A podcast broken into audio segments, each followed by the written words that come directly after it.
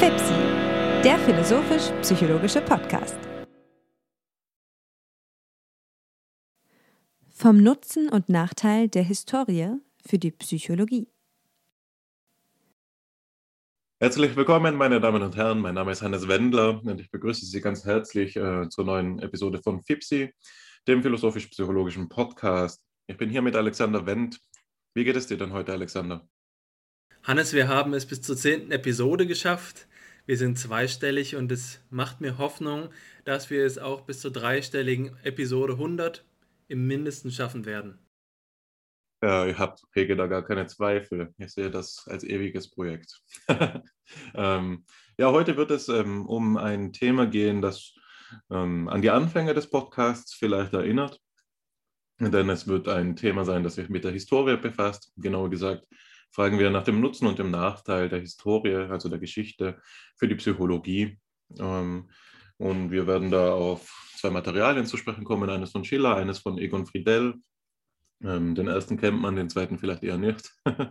und ich denke, ähm, die Rolle der Geschichte für die Psychologie ist ein Thema, das vor 100 Jahren wahrscheinlich größer geschrieben wurde, als es heute ist ähm, der Fall ist, was damit zu tun haben mag. Also mit vielfältigen Gründen. Ein Grund ist sicherlich die allgemeine Zukunftsgerichtetheit unserer Zeit. Es geht mehr darum, was aus einem Fach noch werden kann, als das, was ein Fach einstmals war. Aber auch die ähm, allgemeine Geschichtsverdrossenheit der Menschen, also der Blick nach hinten, der Blick in die Vergangenheit, liegt uns nicht mehr so, würde ich jetzt so frei heraus einmal sagen. Siehst du das ähnlich? Ich bedauere es ein wenig, dass es so ist. Ich sehe es so ähnlich, ja. Das, was du mit dem Thema Fortschritt angesprochen hast, ist dabei meines Erachtens ausgesprochen wichtig. Und damit kommen wir schon auf den entscheidenden Punkt zu sprechen, nämlich den weltanschaulichen. Es geht dabei darum, auf zwei Ebenen, einmal auf der Ebene der Historien, Historie und der Betrachtung der Historie selbst, äh, um Weltanschaulichkeit das werden wir heute besprechen. Aber es geht eben auch auf diesem Niveau, das du jetzt angesprochen hast, der Beurteilung von Wissenschaftsgeschichte und Geschichte im Allgemeinen, Universalgeschichte, ähm, geht es auch um Weltanschauung. Fortschrittsgläubigkeit, Futurismus, äh, technokratische Überzeugung, dass die Dinge optimiert werden müssen und teilweise eben auch die Auffassung der des Scientismus, der Überzeugung, dass die Wissenschaftlichkeit selbst die Lösung ist, die sind Dinge, die hier mit einem althergebrachten weltanschaulichen Anspruch konkurrieren, dass die Lösung, ähm, dass die Antwort auf die Probleme, die wir haben, nicht nur in der empirischen und äh, wissenschaftlichen Auswertung, sondern eben auch in der Geschichte im ganz emphatischen Sinne, im, in der Geschichte als das, was wir erzählen, das, was wir berichten, zu finden sind. Hier haben wir also zwei, mindestens zwei verschiedene Weltanschauungen in Konkurrenz zueinander und der Blick auf die Historie gehört zu einer Weltanschauung, die, wie du schon gesagt hast, ins Hintertreffen gekommen ist. Darüber wollen wir uns heute unterhalten. Ich denke, was viele Leute davon abschreckt, sich von der, ähm, der Geschichte zuzuwenden, ist doch äh, ein Gedanke, der sich so formulieren ließe oder wie man es ja auch ab und zu in den Seminaren hört. Was interessiert mich, was einstmals gedacht wurde oder was interessieren mich die verqueren Meinungen von früher? Ähm, das chemische Element, das die Verbrennung bedingen soll, solche äh, Hirngespinste, wie hieß das noch, das Kombuston oder so. Ähm, so Hirngespinste sind Schnee von übergestern. Mich interessiert lediglich, wie die Dinge wirklich sind, wie die Wahrheit ist. Also ähm, ich denke, solche Formulierungen sind nicht ungewöhnlich und der Glaube, der sich dahinter ausdrückt, ist ja, dass die Geschichte prinzipiell verstaubt und veraltet ist und äh, auch einen Hang dazu hat, falsch zu sein. Also einen Hang dazu hat, ähm, bloßes Hirngespinst ähm, zu unterhalten. Und das Studium der Hirngespinste ist natürlich äh, kein interessantes für sich genommen. Ich glaube, solche, solche Auffassungen sind weit verbreitet und ein Anliegen des Podcastes, wie so eine Einleitung ja wahrscheinlich unschwer zu entnehmen sein wird, ist es, entgegen dieser ähm, Auffassung zu argumentieren dafür, dass wir aus der Geschichte eminent wichtige Erkenntnisse ziehen können, ähm, nicht nur über das, was war, sondern auch über das, was ist. Das heißt, auf der einen Seite für die Brisanz der Geschichte, für die Frage nach der Wahrheit zu argumentieren oder eben eine historische Kritik der Vernunft vorzunehmen, wenn man es so will. Und auf der anderen Seite wollen wir uns aber auch die Frage stellen, also die zweite, ähm, danach, wie geschichtliche Erkenntnis allererst möglich ist und welche Formen ähm, die Erkenntnis oder der Geschichte annehmen kann. Genau, so viel von meiner Seite. Vielleicht kommst du, Alexander, ähm, darauf zu sprechen, was es denn damit auf sich hat, dass wir hier vom Nachteil der Historie auch für die Psychologie handeln wollen, was ja für viele sicherlich nicht selbstverständlich sein wird. Ja, der Titel ist natürlich eine Referenz auf einen berühmten Abschnitt in einem Buch von Friedrich Nietzsche aus den unzeitgemäßen Betrachtungen, das zweite Kapitel mit dem Titel Vom Nutzen und Nachteil der Historie für das Leben. Was darin behauptet wird, wird in diesem Podcast heute nochmal zur Sprache kommen. Ich will aber nochmal vorher etwas aufgreifen, was du gerade gesagt hast.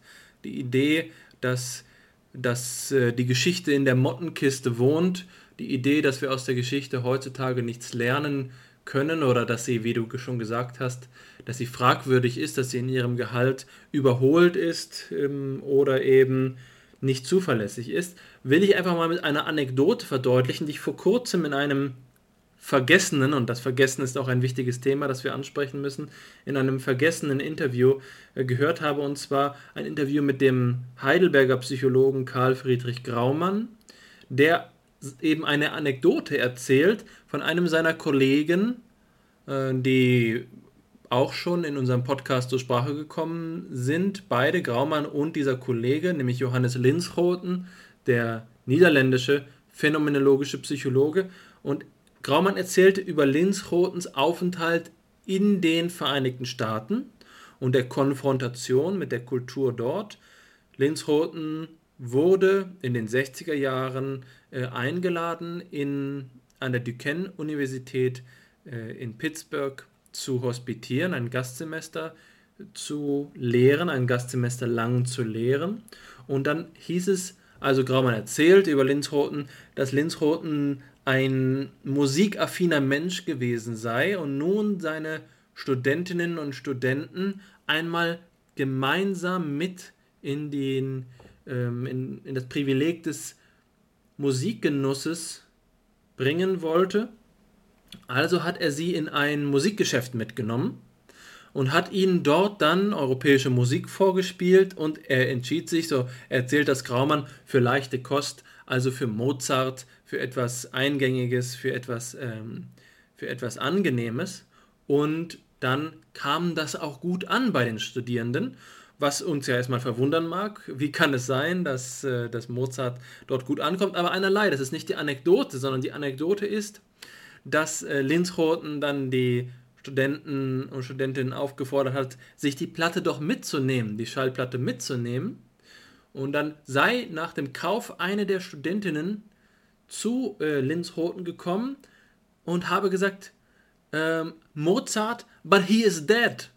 Mit einem Aufruf in des Schocks. Wie kann es sein, dass uns hier Musik von jemandem empfohlen wird, der bereits tot ist. Das kann doch nicht sein. Das kann doch nicht mehr ähm, gute Musik sein, wenn der Künstler nicht am Leben ist, nichts Aktuelles ist. Also die Sehnsucht nach Aktualität, die Sehnsucht nach Synchronizität, die Sehnsucht nach ähm, demjenigen, was nicht den Anschein der Mottenkiste hat, das ist, ähm, das ist etwas, was unseren Zeitgeist auszeichnet.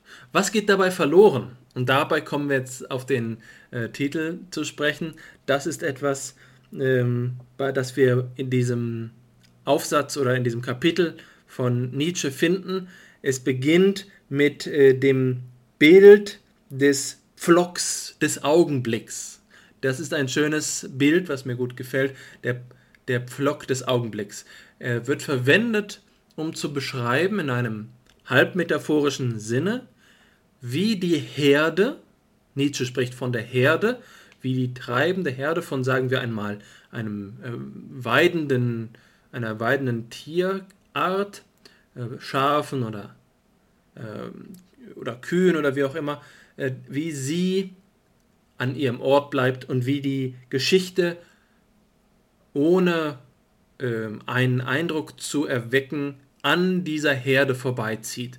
Und die Herde, das, das Tier, jetzt nicht unbedingt das Tier im, im Speziellen, sondern das Tier in diesem metaphorischen Sinne oder halbmetaphorischen Sinne, ist eingeschlagen oder kann sich nicht von dort wegbewegen, äh, da hier der Pflock des Augenblicks es das Tier zurückhält, davon abhält, mit der Zeit zu gehen, in der Zeit zu leben. Und da heißt es dann also, ähm, warum redest du mir nicht von deinem Glücke und siehst mich nur an? Das Tier will auch antworten und sagen, das kommt daher, dass ich immer gleich vergesse, was ich sagen wollte. Da vergaß, äh, da vergaß es aber auch schon diese Antwort und schwieg.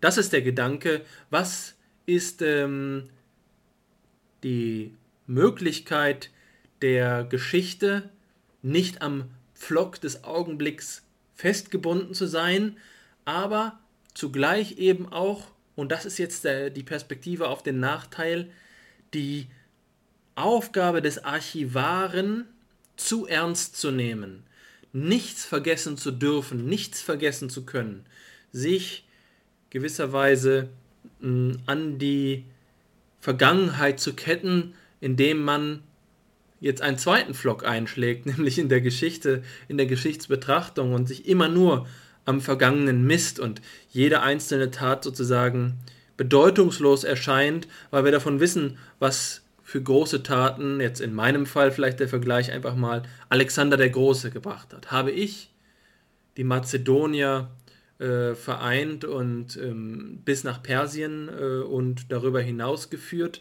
ist mir das gelungen? Nein, was kann was kann denn ein Psychologie- und Philosophie-Podcast im Vergleich zu Alexander dem Großen sein? Lohnt es sich überhaupt anzufangen, wenn ich ähm, Alexander den Großen doch nie einholen kann? Hier also der Nachteil der Historie ist zu einem gewissen Grad auch das nicht vergessen können, sich nicht renovieren können, dem no nichts das Neue abgewinnen zu können. Und hier haben wir also Nutzen und Nachteil gleichermaßen in diesem Bild der Weide äh, und dem Vergessen des Tieres bereits angedeutet. Ich muss, wenn du diese Geschichte so erzählst, an den Dunning-Kruger-Effekt denken und will ihn ähm, kreativ analogisieren auf das, was du eben gesagt hast. Der Dunning-Kruger-Effekt bezeichnet ja ähm, die Überschätzung der eigenen Fähigkeit in Abhängigkeit von einer nicht ausgebildeten Kompetenz. Also einfacher gesagt, ähm, Menschen, die eine geringe Kompetenz auf einer gewissen Skala aufweisen, auf einer gewissen Fähigkeitsskala, überschätzen ihre eigene Fähigkeit im Vergleich zu Menschen, die eine höhere Fähigkeit ein, äh, aufweisen, die sie realistischer oder geringer einschätzen. Und wenn man es jetzt eben münzen, ummünzen will auf das Beispiel der Geschichte, könnte man sagen, dass wir, je weniger wir über die Geschichte wissen, eher dazu neigen, das, was wir tun, für groß zu halten und das, was wir denken, für neu zu halten. Und je mehr wir über die Geschichte wissen, desto realistischer sind wir dazu in der Lage, das Ganze einzuschätzen, sodass wir eben nicht mehr so einen Overconfidence Bias einnehmen. genau, ähm, du hast auch, also das wäre schon mal die Verheißung eines kreativen Potenzials äh, der Geschichtsforschung und der, nach der Rückgewendetheit für, ein, für die Psychologie. Ähm, was jetzt der Vergleich ähm, bringen soll, Alexander den Großen neben dem psychologischen Podcast, äh, philosophisch-psychologischen Podcast FIPSI zu stellen. Ähm, ich verstehe natürlich, worauf du hinaus willst. Es geht darum, hier die Schockstarre angesichts der Riesen ähm, ähm, fühlbar zu machen, mit denen man als rückwärtsgewandter Mensch sich vergleichen muss. Auf der anderen Seite kann man es auch positiv verwenden und sagen, wir stehen ja immer auf den Schultern von Riesen und Alexander war ein Grund, warum die griechische Philosophie so hat gedeihen können, wie sie eben gedeiht hat. Und wir profitieren indirekt von ihm. Die Gedanken, die wir denken, sind in einer Weise immer noch in der Kontinuität dieser Gedanken, die damals in Griechenland, dem Weltenreich, eben gedacht wurden. Ähm, und es sind eben zwei Paar Schuhe. Der, der eine erobert Länder, der andere denkt ähm, Gedanken. so würde ich das sehen. Also das nimmt ja auch schon ein Thema vorweg, wenn man es jetzt ein, ein wenig wilder assoziiert, nämlich auf das wir jetzt gleich noch zu sprechen kommen werden, nämlich das Problem der Inkommensurabilität. Ja, also so wenig, wie man Alexander mit uns vergleichen kann, so ähm, wenig kann man Geschichtsepochen untereinander vielleicht vergleichen. Also wenn wir einen Text vorliegen haben, der im Extremfall 2000 Jahre alt ist und ähm, in einer anderen Sprache geschrieben sein mag, aus einem anderen historischen Kontext entstanden sein mag und dann vielleicht sogar noch auf historische Probleme der jeweiligen Zeit eingeht, ähm, können wir diesen Text dann überhaupt noch ähm, verstehen oder laufen wir nicht immer schon Gefahr, ihn misszudeuten durch die Kategorien und Vorurteile, die wir für, für selbstverständlich halten? Das ist sozusagen eines der Grundlagenprobleme der Geschichtswissenschaft im Allgemeinen.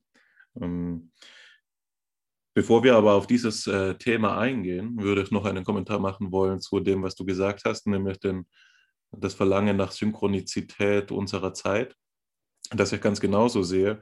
Ähm, eine Anekdote aus meinem persönlichen Leben würde, geht in dieselbe Richtung, nämlich als ich ähm, meine erste Hilfswissenschaftlerstelle angenommen hatte, wurde mir gesagt, dass wir in diesem Labor, in dem ich da eben angestellt war, vor allem, ähm, es war ein psychologisches Labor, uns vor allem für Literatur interessieren, die nicht älter als fünf Jahre ist. Denn das ist das State of the Art, das wollen wir vor allem zitieren und lesen und am besten eben im unmittelbaren Diskurs mit den Zeitgenossen sein und an ähnlichen oder an Problemen arbeiten, die für die Probleme, an die, denen die anderen arbeiten, eben relevant sind.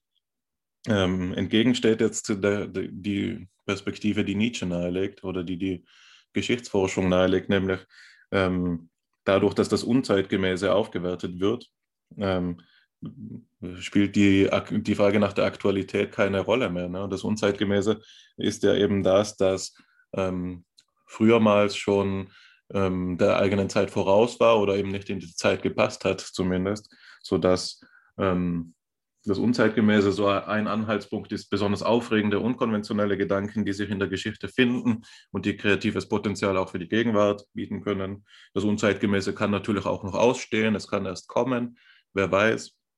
Und die zweite Alternative des Geschichtswissenschaftlers wäre natürlich die Hinwendung zu, dem, zu den ewigen Erkenntnissen. Also warum liest man in der Philosophie noch immer Plato und Kant? Das ist eben nicht nur, weil sie Kanon sind und sich da ähm, eine gewisse wissenschaftssoziologische Dynamik eben verfestigt hat. Sicherlich zu einem gewissen Grad auch, aber nicht nur. Nämlich der Hauptgrund, warum man sich diesen großen Denkern und Denkerinnen noch zuwendet, ist doch vielmehr der, dass sie eben Dinge gedacht haben auf einem Niveau, das, bis da, das man erst wieder erreichen muss und das man nicht bei jedem Zeitgenossen voraussetzen kann oder sicherlich nicht bei ähm, einer so hohen Publikationsdichte äh, wie man sie eben vorfindet in, in der Gegenwart, sondern die ewigen Erkenntnisse werden eben auch von den Großen gedacht. Also da würde ich dann, so würde ich den Bogen schließen zu dem, was du mit Alexander dem Großen eben hast skizzieren wollen, nur ins Positive gewendet. Also es ist nur nicht nur der Schauer, der uns einholt angesichts einer unerreichbaren Größe, sondern es ist auch ähm, der Boden, das Fundament, auf dem wir alle erst weiterbauen. Es gibt nun zwei wichtige Perspektiven, wenn wir die Frage stellen, wie die Geschichtswissenschaft und die Geschichtsbetrachtung im Verhältnis zur Psychologie stehen. Die Philosophie haben wir bisher noch nicht ganz so in den Mittelpunkt gestellt, aber ich denke, dass auch hier klar ist, unmittelbar klar ist, wie es sich mit ihr verhält. Aber die erste dieser beiden ist nun die Psychologiegeschichte und die zweite die Psychologie der Geschichte.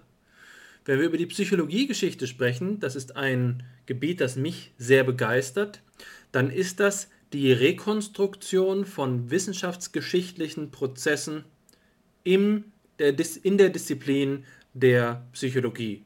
Wir schauen uns also an, wie Paradigmen entstanden sind, welche Alternativen es gegeben hat, welche Protagonisten mit welchen Argumenten die Wissenschaftsgeschichte wie geprägt haben. Aber der zweite Aspekt ist einer, der jetzt hier schon implizit zur Sprache gekommen ist, nämlich die Psychologie der Geschichte. Wenn du den Begriff Inkommensurabilität verwendest, also den Umstand, dass man zweierlei Dinge nicht mit demselben Maß messen kann, die nicht zum selben Maßstab passenden Umstände, dann reden wir von etwas, was man, das habe ich einmal in, Zusammenarbeit mit Joachim Funke in einem Aufsatz einen psychologischen Historismus. Davon reden wir. Also von dem Umstand, dass wir beispielsweise uns unter Umständen nicht gut genug vorstellen können, wie, ich führe ihn nochmal ins Feld, Alexander der Große gedacht, erlebt hat. Das berühmteste Beispiel dafür ist der Thymos.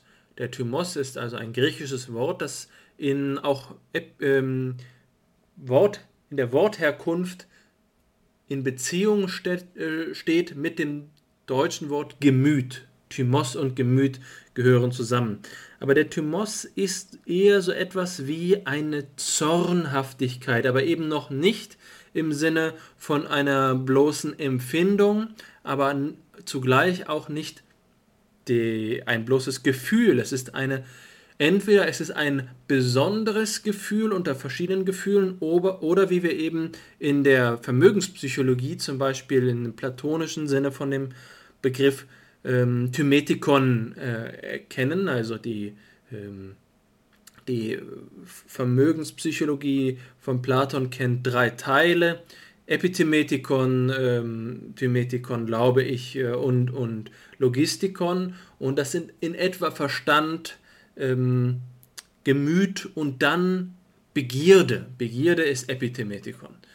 Hier haben wir äh, den, den Zusammenhang zu einer Art und Weise, wie die Griechen ihre eigene Emotionalität konzipiert haben. Und jetzt könnten wir aus der Perspektive der Psychologie der Geschichte fragen, ist das überhaupt etwas, was heutzutage noch ähm, anschlussfähig ist? Sind die Gefühle eines eines Platon sind die Gefühle eines Thales, in, stehen sie in einem kontinuierlichen Übergang zu den Gefühlen, die wir heutzutage haben. Aber wen meine ich überhaupt mit wir? Und da sehen wir gleich unmittelbar, dass so ein psychologischer Historismus umschlägt in einen Subjektivismus und in einen Relativismus. Wer ist überhaupt wir? Ist es nicht auch so, dass es zwischen uns Grenzen der Empathie gibt? Da gibt es äh, ganz berühmte Fälle, äh, in denen die Grenzen des Verständnisses untersucht worden sind. Und dann fragen wir uns eben, wo können wir überhaupt noch Verständlichkeit untereinander voraussetzen? Sind wir nicht ganz auf uns allein geworfen und in letzter Instanz eben dann auch in der psychologischen Forschung auf, auf einen Solipsismus verwiesen? Aber Solipsismus ist zugleich die Verunmöglichung aller psychologischen Forschung. Psychologische Forschung ist gebunden an Fremdwahrnehmung, an die Gegebenheit der Versuchsperson als Person. Dementsprechend führt uns über die Brücke Subjektivismus, Relativismus so eine historistische Auffassung von Inkommensurabilität in der Psychologie der Geschichte zu einer Verunmöglichung der Psychologie selbst. Das ist das spannende methodologische Spannungsfeld, ein spannendes Spannungsfeld, vielleicht nicht die günstigste äh, äh, rhetorische Figur, die ich da gerade entwickelt habe, also ein, ein Spannungsfeld, das uns erkennen lässt, weswegen geschichtswissenschaftliche und geschichtsphilosophische Analysen die Präsuppositionen der Psychologie selbst thematisieren. Ja, ich finde das ähm, einen sehr gelungenen Übergang auch von der ähm, Geschichte der Psychologie auf die Psychologie der Geschichte zu verweisen anhand dieses Inkommensurabilitätsproblems, nämlich ähm, dass ähm, durch den Hinweis darauf, dass das ähm, dieses hermeneutisch-geschichtsphilosophische Grundwort der Horizontverschmelzung oder der Einfühlung in einstmalige Zeiten eben ganz wesentlich von einer ähm, Position abhängt, die wir beziehen müssen zum Problem des Fremdpsychischen. Also nur dann, wenn wir das Vermeinen und Bedeuten ähm, der früheren ähm, Epochen mitvollziehen können, nur dann ist es uns auch prinzipiell epistemisch zugänglich, was, um was es den Leuten damals ging. Ich denke, das ist ein so guter Zeitpunkt wie jeder andere auch, um auf das nächste um auf das erste Material für die heutige Sitzung einzugehen. Und ich würde es einfach mal ähm, vorlesen. Es handelt sich dabei um ein Zitat von Friedrich Schiller, der eben über die Bedeutung des Wandels in der Terminologie spricht. Das Zitat geht so. Die Quelle aller Geschichte ist Tradition. und das Organ der Tradition ist die Sprache. Die ganze Epoche vor der Sprache, so folgenreich sie auch für die Welt gewesen, ist für die Weltgeschichte verloren. Das Verhältnis eines historischen Datums zu der heutigen Weltverfassung ist es also, worauf gesehen werden muss, um Materialien für die Weltgeschichte zu sammeln. Die Weltgeschichte geht also von einem Prinzip aus, das dem Anfang der Welt gerade entgegensteht. Die wirkliche Folge der Begebenheiten steigt von dem Ursprung der Dinge zu ihrer neuesten Ordnung herab. Der Universalhistoriker rückt von der neuesten Weltlage aufwärts dem Ursprung der Dinge entgegen. Hier endet das Zitat, das ähm, das Inkommensurabilitätsthema noch einmal aufgreift und zugleich ähm, so etwas vornimmt wie eine Aufgabenbestimmung des Geschichtswissenschaftlers, also des Universalhistorikers, wie er hier genannt wird oder in welcher Form er eben hier auftritt. Ähm, die Idee ist hier die, dass wir eben durch ein ähm, stufenweises Rückerschließen äh, früherer Zeithorizonte ähm, zu so etwas kommen können wie einer ähm, Wissenschaft von der Geschichte im Allgemeinen.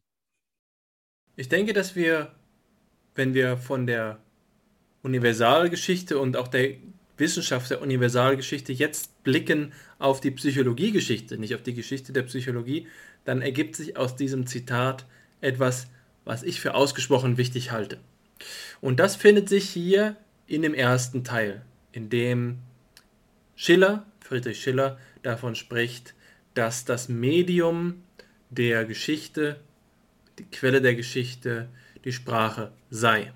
Was ist hier mit Sprache gemeint? Natürlich können wir das erst einmal augenscheinlich nehmen und dann sagen wir, die Sprache ist sicherlich die Schrift und dementsprechend die äh, die Quelle für unser Wissen über die Vergangenheit gebunden daran, dass es eine Überlieferung gibt. Also Tradition im Sinne von Überlieferung von etwas, was überlieferbar ist, was überliefert werden kann. Und Sagen, äh, Legenden, mündliche Traditionen sind dafür nicht ausreichend. Das wäre erst einmal die, die erste Ebene der Interpretation auf sicherem Terrain. Aber ich würde jetzt eine zweite ergänzen. Sprache kann auch mehr bedeuten. Sprache kann eben auch etwas bedeuten, was sich selbst verändert. Und vielleicht kennen Sie die Geschichte von der Keilschrift, die ja identifiziert worden ist von sehr findigen Menschen, die lange darüber gegrübelt haben, was die, ähm, was die Keilschrift bedeuten kann. Also sie haben ein Schriftdokument vor sich liegen mit Schriftzeichen, die sie nicht kennen, Schriftzeichen, die sie kaum in eine Tradition einordnen können und sie nicht wissen, was ist das für ein Alphabet, wie viele Buchstaben hat das Alphabet, was für Betonungsmöglichkeiten hatten die Personen, die diese Sprache gesprochen haben. Wenn Sie wissen, wie viele lebendige Sprachen es momentan auf der Welt gibt, dann haben Sie auch eine Ahnung davon, wie viele verschiedene Laute es gibt. Und jetzt schauen Sie einmal in die Vergangenheit und überlegen sich, was ist, wenn die Menschen, die diese Sprache gesprochen haben, Laute verwendet haben, die wir heutzutage gar nicht mehr rekonstruieren können, weil sie uns in Vergessenheit geraten sind, weil wir äh, den menschlichen, weil sich der menschliche Stimmapparat dieser Menschen anders verhalten hat oder was auch immer der Grund gewesen sein mag. Dann haben wir also die Situation, in der die Keilschrift kaum zu identifizieren ist, weswegen es kein Wunder ist, dass es so lange gedauert hat, bis sie identifiziert wurde durch eine Ersetzungsmethode von, wenn ich mich recht erinnere, einem Oberstudienrat ich kenne die Geschichte der Keilschrift nicht gut genug und ihrer Identifikation, aber jetzt haben wir eben den Punkt, Sprache heißt nicht einfach vermittels des Eintritts in Alphabetisierung, in, in Schriftlichkeit, ist, sind wir sozusagen transparent für die Menschheitsgeschichte. Ganz im Gegenteil, es gibt Sprachen. Und die verschiedenen Sprachen können sich eben nicht nur auf der Ebene ähm, der unterschiedlichen Sprachsysteme oder der unterschiedlichen Lautsprachen artikulieren, also meinetwegen der Unterschied zwischen dem Deutschen und dem Französischen, sondern auch innerhalb von einer Sprache. Wenn Sie sich mal einen Text äh, des Mittelhochdeutschen anschauen, dann würden Sie sagen, das ist doch noch Deutsch, aber wir verstehen so gut wie nichts, sei denn wir sind darin ausgebildet. Und dann sehen wir in einer Kontinuität, meinetwegen über die große vereinheitlichende ähm, Bewegung der Bibelübersetzungen in deutscher Sprache langsam so etwas wie eine Standardsprache sich herausbilden, aber selbst wenn sie die kompetenten Sprecher der Standardsprache nehmen, die im 18. und 19. Jahrhundert gesprochen und geschrieben haben, finden Sie heute Verständnisschwierigkeiten, die nicht auf ähm, Grammatik allein beruhen oder auf Vokabular, sondern eben auf eine Art und Weise Begriffe zu verwenden, die sich nun geändert hat. Das klassische Beispiel muss dabei Hegel sein. Hegels Texte sind für uns heute große interpretative Herausforderungen. Und nun können wir, und das ist jetzt der Punkt, den ich machen will und lange vorbereitet habe, das doch in einem halbmetaphorischen Sinne auch auf wissenschaftliche Terminologie übertragen. Was ist es nun, wenn wir sagen, wir schauen auf Wund zurück und er hat den Begriff, ich sage es einfach mal so, das Denken verwendet. Und jetzt schauen wir uns einen Text aus dem Englischen an und dort spricht jemand von Thought oder wie auch immer, von dem Denken. Ist das etwas, bei dem wir sagen können, hier, hier ist unmittelbar ein Dialog möglich, beide ähm, Analysen gelten dem gleichen Gegenstand? Da kommen wir zur Gegenstandsfrage, die eben so schwierig zu beantworten ist, wie wir schon thematisiert haben in einer vergangenen Episode, aber eben auch zu sagen, es ist nicht nur die Gegenstandsfrage, sondern es geht auch um dieses schwierige Konzept der Konstrukte, Konstrukte und der Konstruktionen von unseren Gegenständen in der Psychologie. Hat Wundt sich auf dieselbe, auf denselben Zusammenhang bezogen, als er von Denken gesprochen hat, wie ähm, es äh, ein Gegenwartsautor machen würde? Die Antwort ist sehr wahrscheinlich nein. Und deswegen müssen wir klar mit Schiller begreifen, dass wir uns auch das Urteil über die vergangenen Paradigmen das uns oftmals so leicht zu fallen scheint, indem wir etwas herablassend zurückblicken, dass wir uns dieses Urteils doch besser enthalten sollten, bevor wir uns nicht die Mühe gemacht haben, so wie es hier Schiller vorschlägt, eine hermeneutische Transformation unseres Denkens vorgenommen zu haben, um überhaupt die Kommunikation, den Dialog mit dieser vergangenen Idee zu ermöglichen. Ja, ich denke, dass, es, dass du das ganz richtig sagst. Das, worauf Schiller verweist, ist ja auch, dass diese vergangenen ähm, Positionen, die vergangenen Bedeutungshorizonte, sagen wir eben, eines Konzepts wie oder eines Konstrukts wie dem des Denkens, nur von innen heraus erschlossen werden können. Das heißt, nur indem wir den Standpunkt eben derjenigen Person, die wir jetzt betrachten wollen, oder eben den zeithistorischen Zusammenhang in dem ein Konzept, ein Konstrukt verwendet wurde, ähm, rekonstruieren und uns in diesen hineinfühlen, können wir die Konzeptverwendung authentisch nachvollziehen. Das heißt, ähm, dass die Antidote, die ähm, Schiller hier anbietet, für den Glauben, den man vielleicht angesichts des Flynn-Effekts an, anheimfallen mag, nämlich wenn man glaubt, dass wir heutzutage einfach weiter sind, als man früher war und dass das, was uns auf den ersten Anblick absurd erscheint, von, von dem geschichtlichen Material eben auch einfach absurd ist. Die Antithode gegen diese Irrmeinung oder gegen diese zumindest, zumindest allzu einfache Meinung ist eben ähm, im weitesten Sinne die hermeneutische Arbeit. Und Schiller drückt hier ebenso einen hermeneutischen Gedanken aus, wenn er eben von der Geschichtswissenschaft als einer Wissenschaft der Beziehungen spricht. Also wenn er sagt, dass es ähm, darum geht, das Verhältnis zu erfassen von der heutigen Sicht zu der damaligen ähm, und dass das der Gegenstand der, Geschichts-, äh, der geschichtlichen Betrachtung ist, dann sagt er damit ja in eins, dass ähm, geschichtliche Daten nicht einfach als Daten wie, sagen wir, die Daten auf, äh, von naturwissenschaftlichen Messungen begriffen werden können, sondern also die für sich stehen, stehen als externer, sondern dass geschichtliche Daten, wenn man so überhaupt sprechen will, eben ähm, relational konstituiert sind oder strukturiert sind, in, insofern als dass sie den Standpunkt von heute immer, ähm, also insofern als dass man sich dazu gemahnen muss, den heutigen Standpunkt immer mitzuvollziehen, immer mitzudenken, sodass man die Geschichtswissenschaft hermeneutisch jetzt aufgefasst als eine solche verstehen kann, die ähm, äh, eine Kritik der gegenwärtigen, ähm, der gegenwärtigen Suppositionen und Selbstverständlichkeiten, der gegenwärtigen Konzepte, also der Kriterien, anhand derer der Geschichtswissenschaftler, die Geschichtswissenschaftlerin frühere Zeiten beurteilt, selbst wiederum einer Kritik unterziehen muss, um überhaupt allererst zu historischer Erkenntnis gelangen zu können. Und das wirklich Spannende und ähm, genuin hermeneutische ist dann, wenn wir sehen, dass das, was über die Geschichte erkannt wurde oder erkannt wird nach einer solchen Kritik, wiederum ähm, beeinflusst, was wir allererst als plausible Kriterien zur Beurteilung eben der infragestellten Zeiten oder der infragestellten Daten heranziehen können. Das heißt, die historische Erkenntnis zieht nicht nur eine Kritik, äh, setzt nicht nur eine Kritik der Gegenwart voraus, sondern die historische Erkenntnis affiziert ähm, wiederum die Maßstäbe, nach der eine solche Kritik allererst sinnvoll getroffen werden kann. Also man hat es hier mit einem Zirkel zu tun, mit einem ähm, Verfahren, das mehr oder weniger, wenn alles gut läuft, zumindest eine Spiralform annimmt, sodass eben ähm, Gegenwartskritik und historische Erkenntnis einander gegenseitig informieren ähm, und ähm, befördern.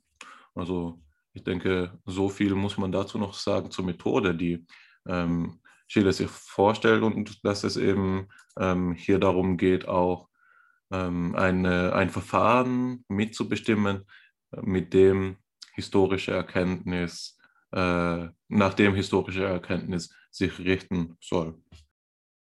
Das ist richtig und zugleich müssen wir uns natürlich fragen, ob es angemessen ist, äh, zum Beispiel von einem gegenseitigen sich konstituieren von der historischen Perspektive und der Gegenwartsperspektive zu sprechen, gibt es keinen Ausbruch da heraus. Und da gibt es nun zwei Perspektiven, die mir wichtig zu sein scheinen. Die erste ist diejenige, die zum Beispiel darin legt, zu, zu behaupten, und das ist sicherlich auch ein Ausdruck von demjenigen, was wir vorhin kritisiert haben, das ist zum Beispiel zu sagen, die Einsichten der Psychologinnen und Psychologen, die vor 150 Jahren geäußert worden sind, können objektiv, können nicht bedeutsam sein, denn es fehlte ihnen an den Voraussetzungen. Es gibt bestimmte wissenschaftliche Revolutionen, die meinetwegen äh, messmethodische, äh, statistische äh, oder eben theoretische, bei denen man sagen kann, zu der Zeit ist noch nicht einmal Bekanntheit, hat noch nicht einmal Bekanntheit bestanden davon, wie eine Synapse funktioniert. Es gab noch überhaupt nicht äh, die Möglichkeiten, bildgebende Verfahren zu verwenden und so weiter und so fort. Das heißt, man versucht externe, geschichtsexterne Kriterien zu artikulieren, an denen man messen kann, weswegen zu bestimmten Zeitpunkten bestimmte Einsichten noch nicht möglich gewesen sind, sodass man dann diejenigen ausklammern kann. Die Frage ist allerdings, woraus sich diese Autorität rechtfertigt, mit der diese wissenschaftliche äh, wissenschaftlichen Revolutionen, methodischen Fortschritte und hier eben auch im kritischen Sinne des Wortes Fortschritts ähm, als diese Maßstäbe für die Vergangenheit heranziehen lassen. Und das scheint mir an einer Stelle ganz gewichtig zu sein, auf die wir bei der zweiten Quelle auch gleich nochmal kommen werden. Ähm, das ist nämlich dort, wo wir sehen, dass unsere Art und Weise, die Gegenwart und die Vergangenheit zu betrachten, durch diese scheinbar externen Kriterien ähm, bedingt sind. Und mein Beispiel ist dabei die Art und Weise, wie wir heutzutage äh, Maschinen un in unsere Episteme, wie, ähm, wie Foucault sagen würde, und die, die, die, die Textur unseres Wissens integrieren, wie wir die Annahme einer Computermetapher in vielen Aspekten unserer, unseres alltäglichen Denkens äh, integriert haben. Das gilt natürlich auch für verschiedene Psychologismen. Wenn wir in den Alltag blicken, als eine der verschiedenen Quellen für unseres, unser Wissen in die Alltagssprache, finden wir natürlich auch die Gegenwart von Psychologismen gewissermaßen wie Intelligenz und Persönlichkeit, die unsere Weltanschauung prägen. Das ist also hier keine monokausale Bestimmung. Die zweite Option, die ich angedeutet hatte zum Ausbruch aus, diesem, äh, aus dieser äh, wechselseitigen Bestimmung von Gegenwarts- und Geschichtsperspektive, ist natürlich den Halt zu suchen, nicht in etwas, was wir als ähm, ein Produkt betrachten können, sondern das ist die transzendentale Perspektive.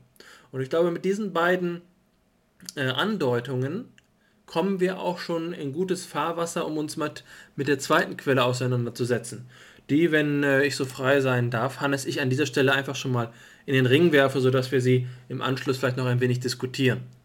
Diese zweite Quelle habe ich ausgewählt, nicht nur aus einem inhaltlichen Grund, sondern auch, weil mir hier eine, ähm, eine äh, ästhetische Referenz sehr gut gefällt, denn es handelt sich um ein Kapitel, um das Einleitungskapitel aus Egon Friedels Kulturgeschichte der Neuzeit, die bewusst einen an den vorherigen von Schiller stammenden Aufsatz angelegten Titel trägt. Jener hieß ja, was heißt und zu welchem Ende studiert man Universalgeschichte und hier nun äh, von Egon Friedel die, äh, der Titel, was heißt und zu welchem Ende studiert man Kulturgeschichte.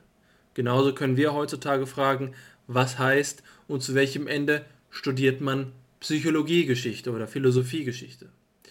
Jedenfalls heißt es hier bei Egon Friedel, der Historiker, der wissenschaftlich bloß aus dem Stoff Geschichte aufbaut, ist Wagner, der in der Retorte den lebensunfähigen, blutlosen Homunculus hervorbringt.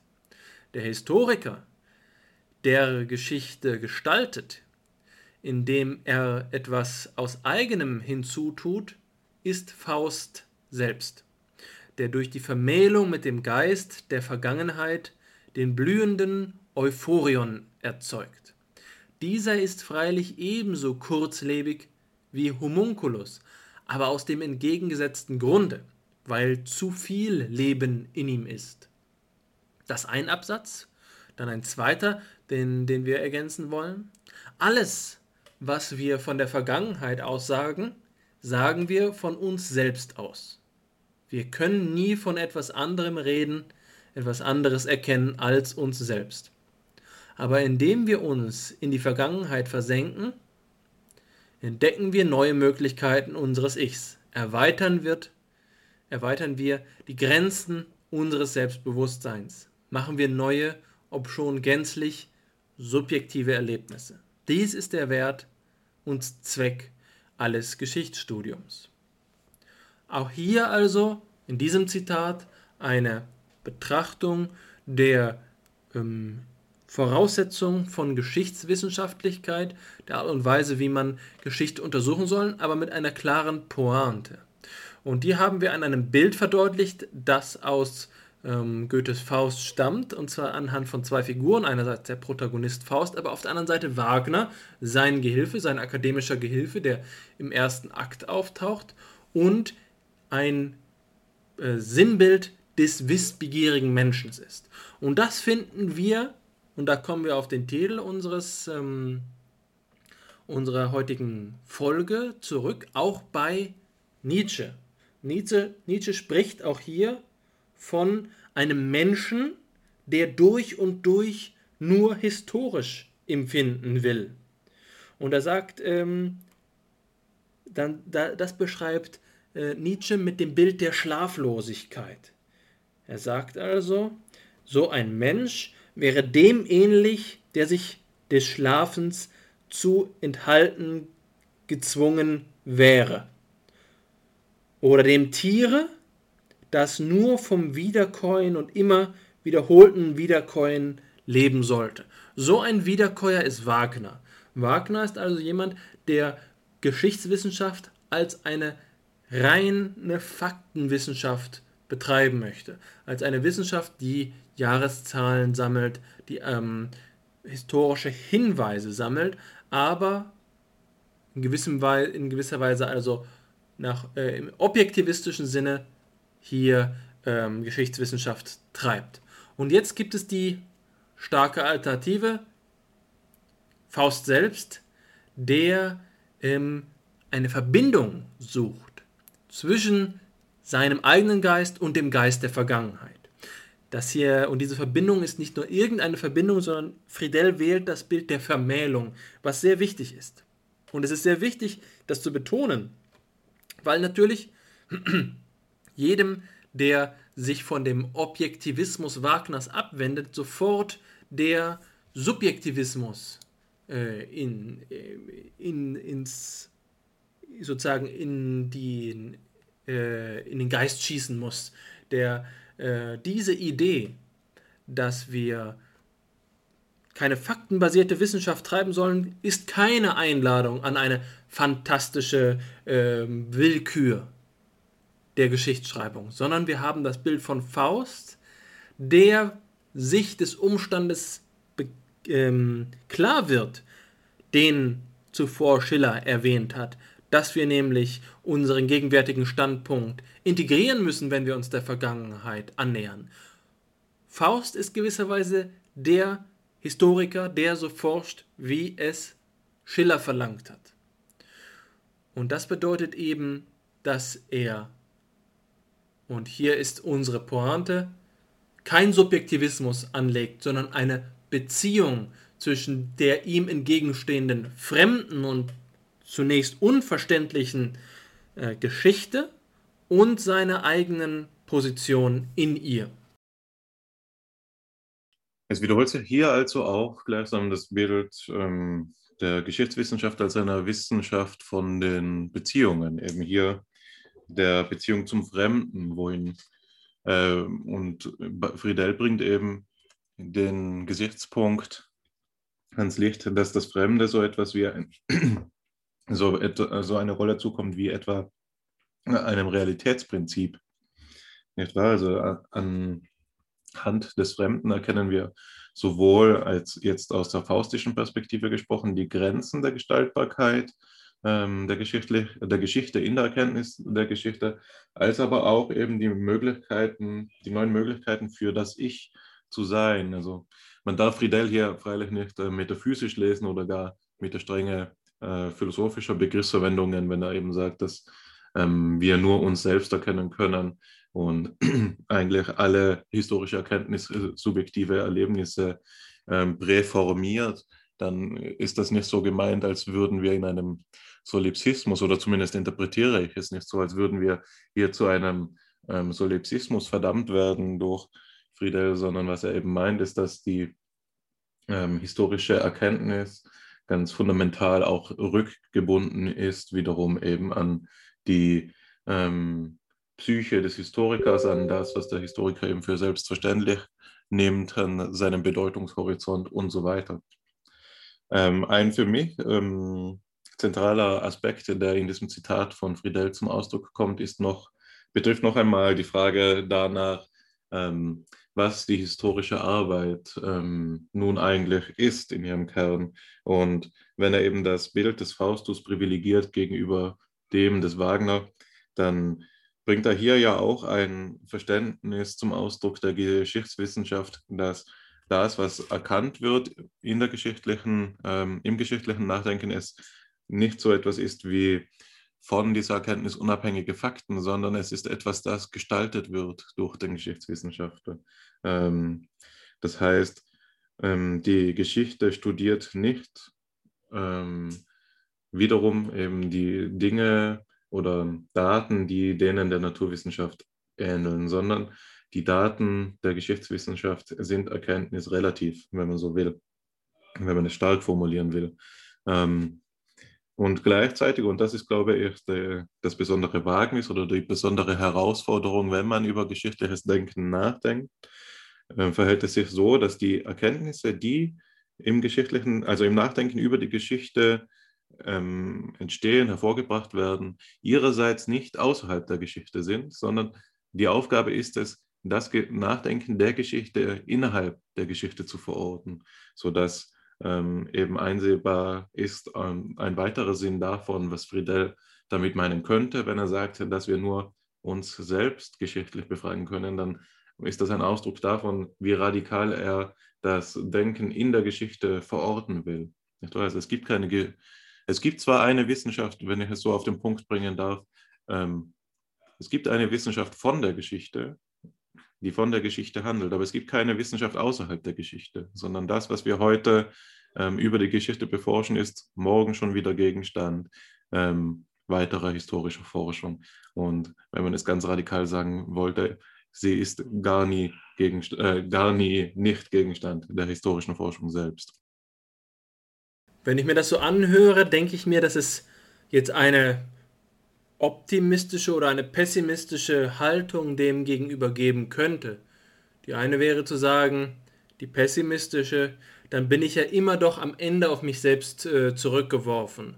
Und da erinnere ich mich jetzt auch gerade in diesem Zusammenhang an eine Passage aus Faust, die mir sehr imponiert, in der ja äh, Faust den Pakt mit Mephisto äh, äh, ähm, ähm, äh, eingeht, äh, den Blutpakt, das äh, unterschreibt, dass er seine Seele dem Teufel vermacht, aber dann als erstes Allwissen einfordert.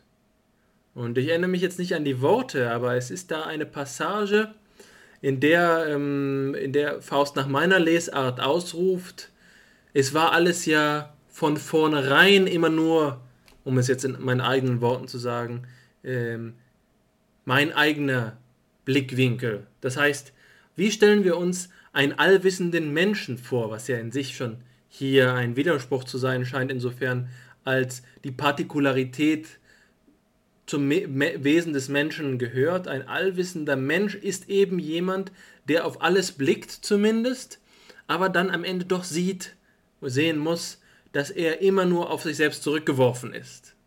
Also wir haben hier den vom Teufel mit allem irdischen Wissen ausgestatteten Menschen, der Faust ja vorher auch schon beinahe gewesen ist. Wir erinnern uns an den Beginn des Dramas. Ähm, er hat alle Fakultäten studiert, so wie wir hier als Symbol unserer, ähm, unseres Podcasts ja die, das Sinnbild der Fakultät der Philosophie haben, hat er alle vier Fakultäten ausführlich studiert und nun zusätzlich dazu auch noch das teuflische nicht das Göttliche, sondern das Teuflische, das Irdische, Allwissen, die Kenntnis von allen historischen Daten etwa. Und was ist seine erste Erkenntnis? Ah, es war alles nur immer schon ich, der in die Welt geblickt hat. Und das wäre also der Pessimismus, den wir nun sagen würden. Was bedeutet es, an die eigene Perspektive gebunden zu sein? Bedeutet das, ähm, nun, dass wir nie aus den eigenen Schuhen heraustreten können. Aber das ist nun die anthropologische Herausforderung und so eröffnet sich die optimistische Perspektive, die wir vorhin schon angedeutet haben, als wir über Transzendentalismus gesprochen haben, über Transzendentalphilosophie, zu sehen, dass wir als wir die Bedingungen der Möglichkeit von Erfahrung überhaupt inkarnieren. Das ist eben Individualität, nicht Isolation bedeutet, dass wir als Subjekt durch Subjektivität und damit als die Struktur von Subjektivität überhaupt ausgezeichnet sind, auch wenn es dabei eine Färbung geben mag durch unsere Personalität in ihrer Einzelheit in der Menschheitsgeschichte, ist es doch so, dass die Bedingung der Möglichkeit von Erfahrung überhaupt in jedem einzelnen Subjekt reflektierend vollzogen werden kann. Und somit erfahren wir am Besonderen etwas über das Allgemeine. Das heißt nicht, dass wir dadurch das Besondere von allen anderen mit erschließen könnten, als wenn wir sozusagen aus uns selbst heraus durch die historische Reflexion aufsteigen könnten in eine nicht nur transzendentale, sondern vielleicht sogar transzendente Sphäre, von der wir dann wieder induktiv herab die ähm, Erlebnisse von jedem einzelnen Menschen ähm, in Erfahrung bringen könnten. Das ist, äh, besser gesagt, deduktiv an der Stelle. Das ist, äh, das ist nicht gemeint. Aber es gibt doch etwas, was uns über uns hinausführt. Und das wird auch an diesem Zitat von Friedel deutlich. Ein Zitat, das ich einfach mal mit einem Gedanken nochmal illustrieren möchte, den ich sehr schön bei Scheler, bei Max Scheler ähm, gefunden habe, wenn er vor der Ehrfurcht vor der Religiosität spricht. Da sagt er nämlich, die Lektüre der Bibel ist eine Lektüre, die uns mit einem ungewöhnlichen Leid konfrontiert.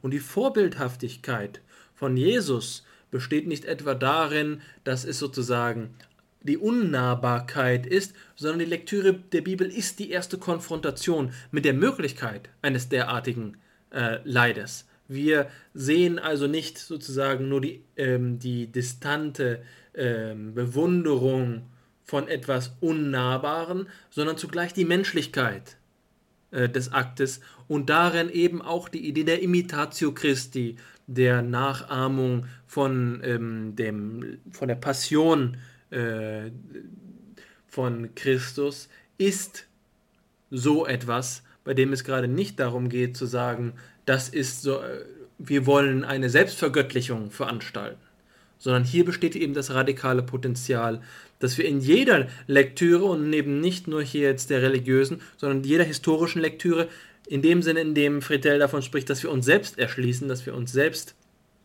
ähm, wer, ähm, annähern und eben auch in diesem Sinne werde der du bist, also äh, eine, eine Selbstwerdung vollziehen an dem Fremden. Das ist etwas, das hier meines Erachtens die optimistische Perspektive der Geschichtsbetrachtung ermöglicht. Du hast da einen Zusammenhang ähm, formuliert, der, den ich hier auch für ähm, ausgezeichnet wichtig halte, weswegen ich ihn gesondert nochmal wiederholen will. Und das ist eben das Verhältnis von Perspektivität zu Historizität, nicht wahr?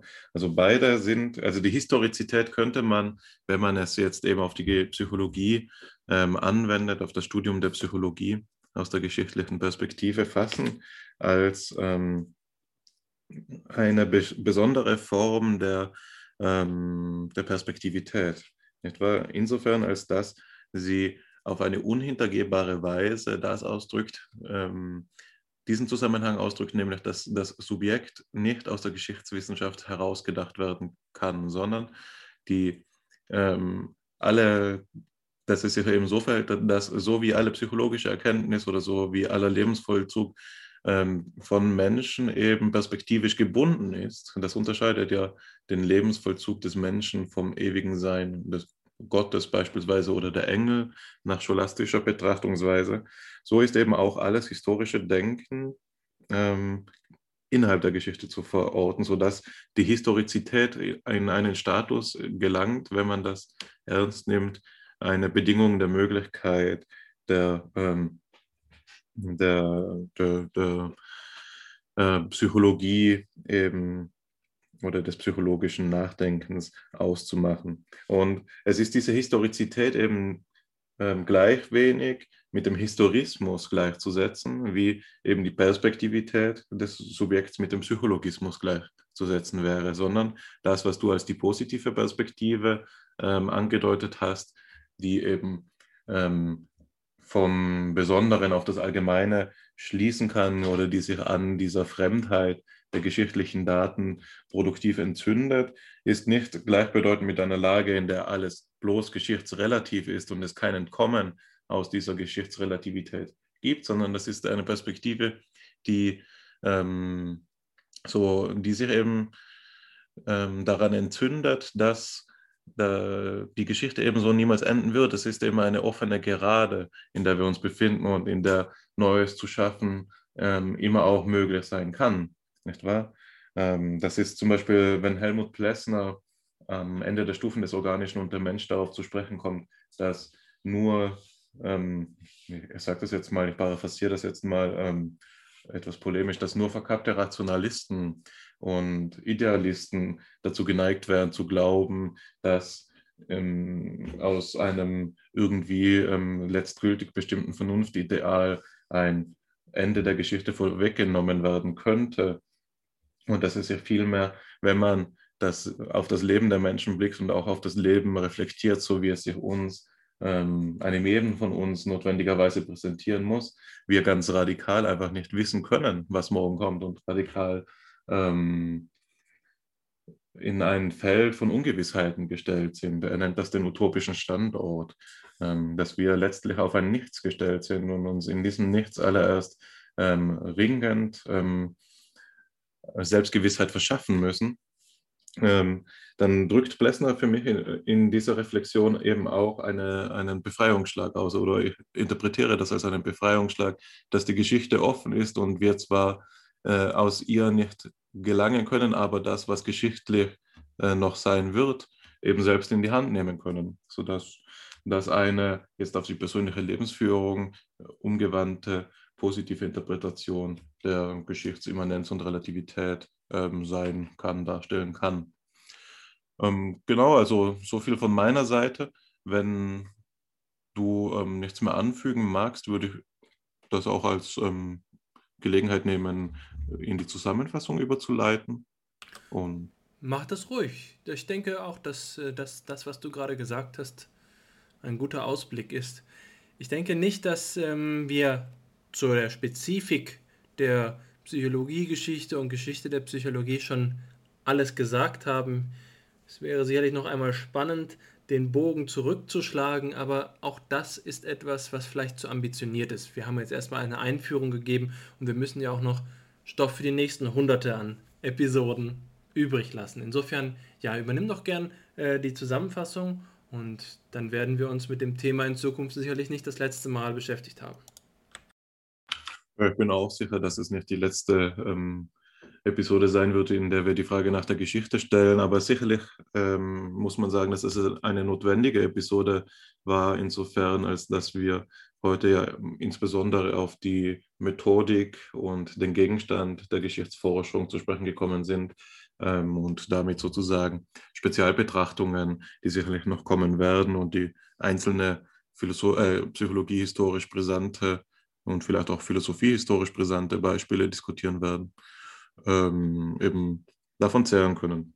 Genau, so viel dazu, aber jetzt noch zu einer kurzen Zusammenfassung. Wir haben heute eben über den Nutzen und den Nachteil der Historie für die Psychologie gesprochen und dabei zunächst einige grundlegende Positionen geklärt, etwa den Subjektivismus und den Objektivismus oder den Historismus, die allesamt verschiedene Positionen bezeichnen, wie man zu, zur Datenlage der Historie oder der Subjekte in der Historie eben stehen kann. Grundsätzlich spaltet sich das Ganze danach auf, ob man glaubt, dass es Geschichtstranszendenz geben kann oder nicht. Das heißt, ob man daran glaubt, dass es einen Standpunkt außerhalb der Geschichte gibt oder eben nicht.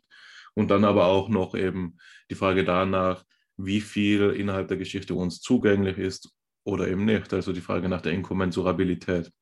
In der Diskussion dieser Frage sind wir auf Schiller ähm, zu sprechen gekommen, der eben ähm, eine frühe Fassung von einem methodischen Prinzip für die Geschichtswissenschaft ähm, angedeutet hat, das dem hermeneutischen Zirkel nahe kommt, äh, also das Verständnis ausdrückt, dass die, ähm, die Gegenwart in der geschichtlichen Betrachtung, im geschichtlichen Denken kritisch mit, äh, mit berücksichtigt werden muss, um historische Erkenntnis zu ermöglichen, welche dann wiederum die Kritik der äh, Gegenwart mit informiert, sodass ähm, historische Forschung immer auch zumindest in Potentio die ähm, Gegenwart, also relevant ist für die Gegenwart.